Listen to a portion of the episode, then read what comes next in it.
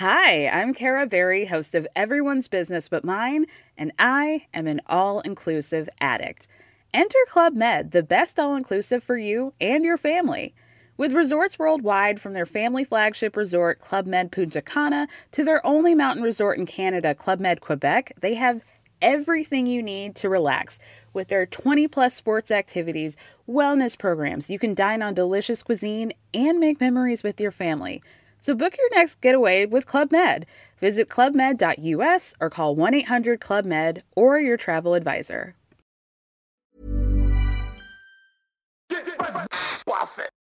C'est le super délit. Super délit. C'est le super délit. Toute l'actu social média servie sur un podcast. Youpi, c'est lundi et vous écoutez le Super Daily. Le Super Daily, c'est le podcast quotidien qui décrypte avec vous l'actualité des médias sociaux et comme chaque lundi, on vous offre votre revue du web social sur un plateau. Je suis Thibaut Tourvieille de la Broue et pour m'accompagner ce matin, j'ai le plaisir d'être avec monsieur Adjan Chelil. Salut Adjan. Salut Thibaut, euh, j'ai adoré ton Youpi. C'est lundi. Ouais, je Non, mais je pense que ça va devenir un hymne petit à petit. C'est Youpi, c'est lundi. Ouais, mais tu vois, je pense qu'il nous faut un jingle spécial là-dessus. Ah, ok, Euh, d'accord, ok, d'accord. Peut-être euh, une trop. mission euh, pour la trêve hivernale. On va voir ça. On va essayer de trouver un Euh, truc cool. Allez mon grand, vas-y, je t'écoute. Qu'est-ce que tu as de beau dans ta besace? Commence? Oui. Et ben moi, je commence avec, euh, avec une offre de job hein, pour euh, tous les community managers et social media managers du monde. Euh, écoutez, je crois que j'ai trouvé, euh, je vous ai trouvé un job un peu parfait, hein, puisque c'est le poste de boss des réseaux sociaux de la reine d'Angleterre. Vous allez, vous pouvez gérer 16 millions d'abonnés sur Twitter, Instagram et Facebook. Et ben figurez-vous que la reine d'Angleterre, pour recruter son chef des réseaux sociaux, et ben elle a utilisé une annonce LinkedIn. Et donc ouais, elle l'a carrément posté sur LinkedIn hein, pour euh, pour arriver à trouver. La reine en personne. La reine en personne elle-même, elle ouais. se sert hyper bien des ordinateurs. Moi qui la connais un peu, elle. Elle euh, est très branchée LinkedIn. Ouais, elle est- en plus, elle adore. Twitter moyen, LinkedIn, elle m'a dit c'est le max. Et du coup, bah ouais, un salaire qui est quand même euh, vraiment pas mal, hein, si ça vous intéresse. Euh, bah, c'est un tout petit peu en dessous de ce que je touche ici. C'est entre 45 000 et 50 000 livres par an, Pas mal. soit entre 54 000 et 60 000 euh, euros par an. Est-ce que tu peux être un obli si tu fais du bon travail? Lord, Lord. Et euh, ouais, je me demandais, est-ce que tu peux manger aussi à la table de la reine directement tous les midis? Je ne sais pas. Alors, en tout cas, c'est un temps plein, 37,5 heures. Moi, je trouve ça cool. J'avais envie de vous en parler parce que je me dis, s'il y a des mecs un peu en galère ou des nanas un peu en galère, n'hésitez pas à aller sur LinkedIn, répondez. On sait jamais, hein, Ouais. vous allez peut-être avoir un job en or. Allez, on met le lien vers cette annonce hein, pour ceux qui veulent postuler. Euh, allez, Instagram euh, qui commence à déployer l'option Group Stories. hein. Il s'agit donc de stories collaboratives. C'est une fonctionnalité qui ressemble vachement à l'option Group Stories de Facebook qui avait été déployée, souvenons-nous, c'était en octobre dernier. Pardon. Et, et là, c'est un petit peu le même principe. hein. Euh, On va pouvoir utiliser, euh, créer un groupe. hein. Ça, on peut déjà hein, dans, en direct message dans, euh, dans Instagram. Et là, en plus, communiquer sous la forme de stories et des stories collaboratives, c'est-à-dire être plusieurs à animer ce fil de stories. C'est assez intéressant et surtout, c'est un pas de plus euh, de la part d'Instagram vers direct message. On le souvient que en octobre, Instagram a lancé Threads, qui est donc une application distincte d'Instagram, qui est dédiée à l'application de euh, d'Insta. Et, on le voit, hein, qu'il y a un gros tournant euh, et que c'est un gros sujet pour Instagram qui euh, ajoute petit à petit des fonctionnalités autour de ce sujet de la messagerie directe. hein, et et- et ob- l'objectif étant pour eux de maximiser l'utilisation de cette messagerie et notamment les messageries de groupe en stimulant l'engagement autour de, cet outil avec des nouvelles fonctionnalités. C'est quand même très différent de ce qu'on ce qu'on peut voir dans les groupes Facebook, hein, où là on peut être des milliers, des milliers voire peut-être même des dizaines de milliers. Là, sur Instagram, rappelons-le, un groupe euh, Insta, c'est maximum 32 personnes.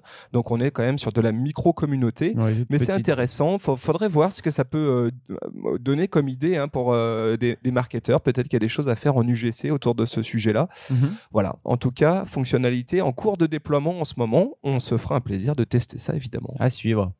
Euh, moi, j'ai une autre news assez cool, c'est que Twitter convertit enfin les live photos iPhone en GIF directement. Et ça, c'est quand même super cool. Donc, vous connaissez hein, le principe des live photos quand que vous pouvez réaliser avec votre iPhone. Vous prenez une photo et puis en fait, euh, votre appareil va enregistrer euh, 1,5 secondes avant et 1,5 secondes après la photo pour avoir une espèce de micro vidéo de 3 secondes. Et ça, ça a toujours été mystérieux pour moi. Je comprends pas comment ils peuvent faire avant que tu appuies. C'est le temps que lui prenne la photo. Donc en fait, toi, t'appuies, il doit y avoir 1,5 secondes, je pense, avant qu'il bloque euh, l'image. Et euh, voilà, et du coup, tu te retrouves avec euh, ce, ce petit temps avant et après. Et, ben maintenant, Twitter bah, prend en charge ce format live photo. C'est-à-dire que quand vous allez charger une, une photo qui est une live photo sur Twitter, et ben lui, il va la proposer directement en format GIF avec, avec les quelques secondes d'avant et d'après. Il suffira pour ça d'activer l'option GIF pour que votre image soit en live photo du coup et ça, et ça va le faire donc maintenant bah, plus d'excuses tout le monde peut faire ses propres gifs Ouais, c'est assez cool. Et Twitter fait beaucoup d'annonces hein, ces derniers temps. Ah parce ouais. que, euh, ils ont aussi annoncé qu'ils allaient arrêter de compresser les photos n'importe comment. oui j'ai vu ça aussi Et ça, c'est une très bonne news quand même. Hein. C'est parce qu'on le sait, c'est comme ça depuis toujours sur Twitter. Tu balances une euh, photo ou une vidéo et elle perd euh, une tonne de détails et de qualité. Bref, ça finit par être une grosse bouse pixelisée. Hein. ouais. Et c'est assez ennuyeux quand on est créateur de contenu et du coup, objectivement, parfois c'est un frein aussi à aller publier sur Twitter. Euh, et ben l'entreprise euh, euh, change enfin tout ça avec euh, à l'avenir le euh, Twitter qui va préserver la qualité des photos au format JPEG Mm. notamment.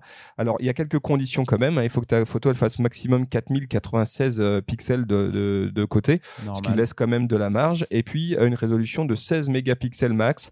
Voilà, ça, ça laisse euh, 5 mégaoctets aussi hein, maximum sur une photo. Ça laisse quand même pas mal de marge sur euh, sur de la création de photos.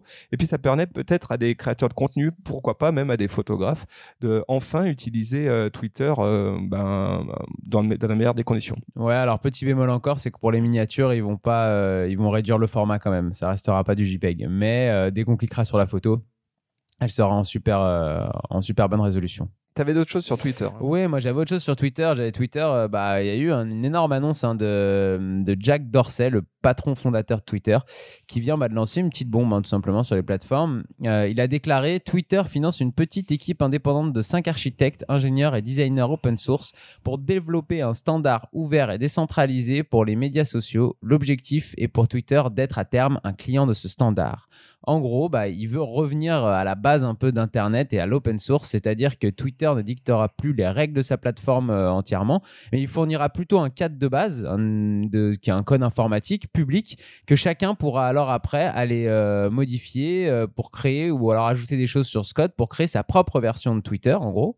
C'est grâce par exemple à un cadre, alors toi tu t'y connais un petit peu plus que moi sur tout ce qui est code informatique, mais c'est grâce par exemple à ce type de cadre standardisé qu'un utilisateur Gmail peut envoyer un mail à un utilisateur Hotmail ou Orange. Ils utilisent ce même, en fait, les différentes boîtes mail utilisent le même cadre standardisé, mais après, euh, chacun le, le, parfait comme il a envie. Euh, et jusque-là, les réseaux sociaux, c'est tout le contraire. C'est des écosystèmes qui sont propriétaires et fermés, hein, comme Facebook qui est né et qui a grandi comme ça.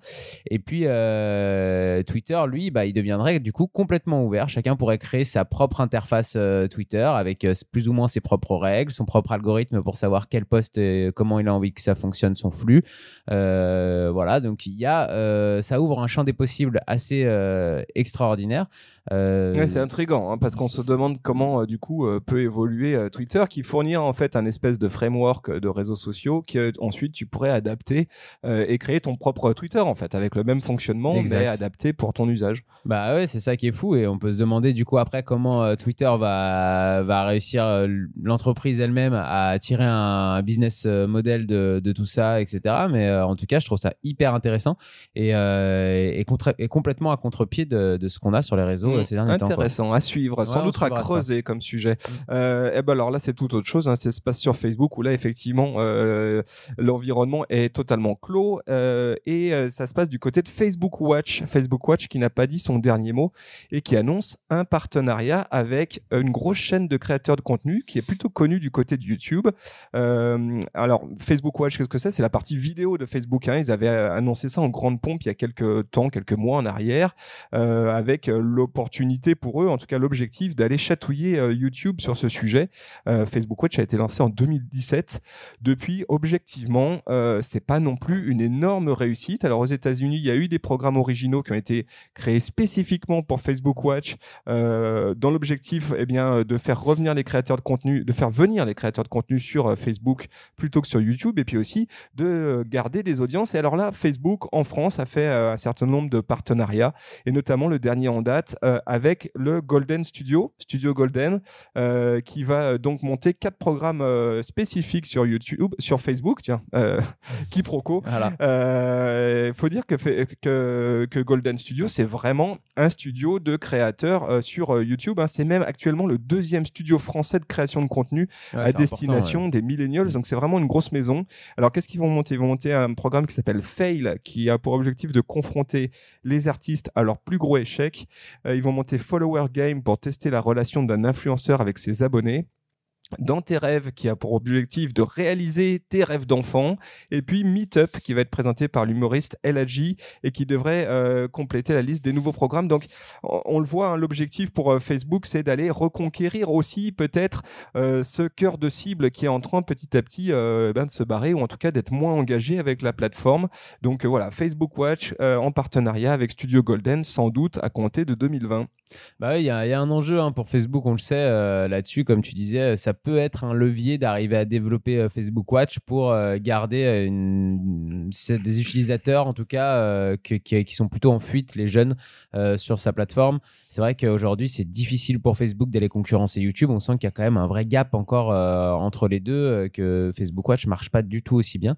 Mais En tout cas, pas, euh, pas du tout le même usage. Ouais, voilà, c'est ça. Et du coup, et du coup là, on se dit peut-être qu'avec un transfert aussi énorme entre YouTube et Facebook, peut-être que Facebook aura un, un mot plus important à dire en 2020. À suivre. Euh, moi, j'avais encore une news. Hein, euh, J'allais parler de Facebook et son conseil de surveillance des contenus.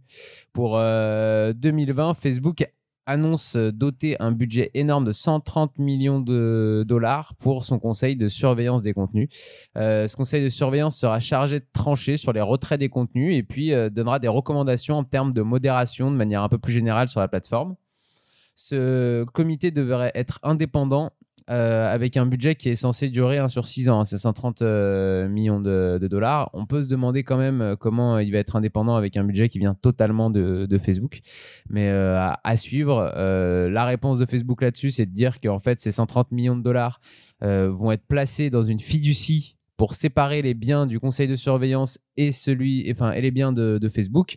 Euh, mais bon, si tout l'argent vient de Facebook et que c'est la seule source de budgétaire de, du conseil de surveillance, on a du mal à imaginer. c'est quoi l'objectif exactement du conseil de surveillance euh, de Facebook? Eh ben, cet objectif, c'est de justement euh, trancher sur les retraits de contenu, donner des explications sur euh, quel contenu on enlève et pourquoi on les enlève ma- euh, maintenant chez Facebook, discuter de, en termes de modération, qu'est-ce qui est, qu'est-ce qui est autorisé à être publié sur Facebook, qu'est-ce qui ne l'est pas.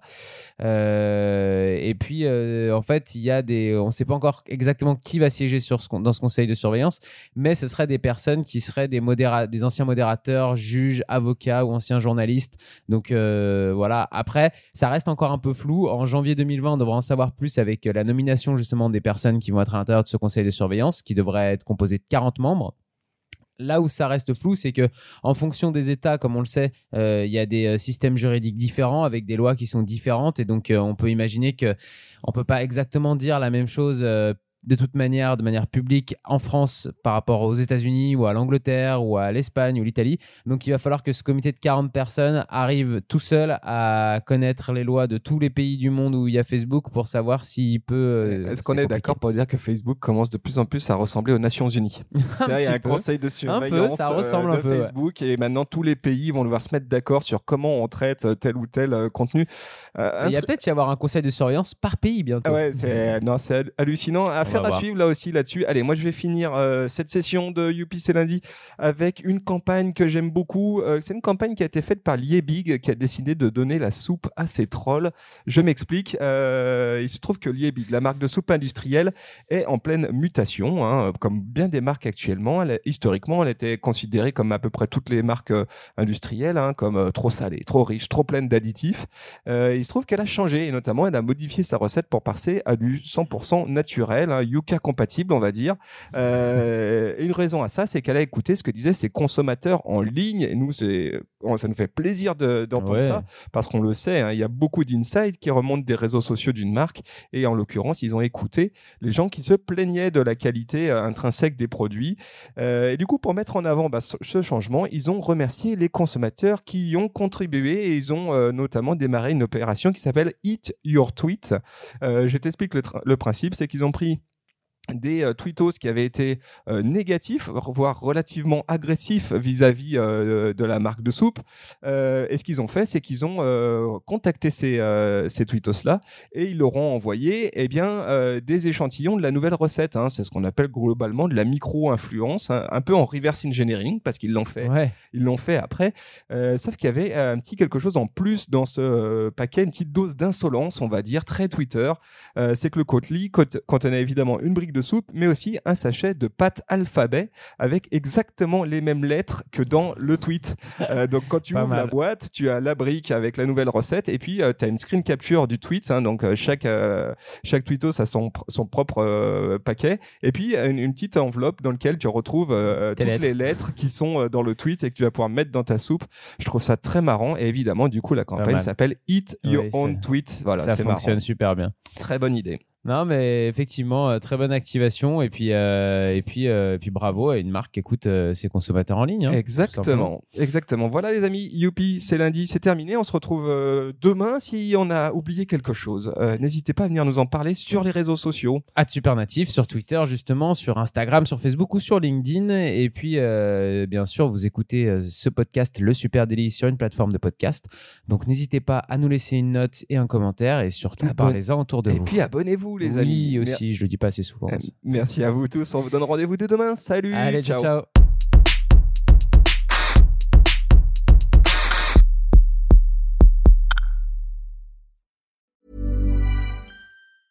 Hi, my name is Danny Pellegrino from Everything Iconic, and I'm excited to talk to you about Club Med.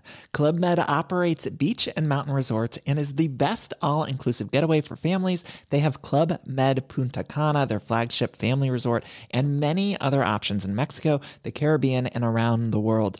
Club Med are the pioneers of the all inclusive concept, which is the best way to vacation. Great for families, groups, or even solo travelers looking for land and water sports, delicious food, and a place to make unforgettable memories. Visit clubmed.us, call 1 800 Club Med, or your travel advisor.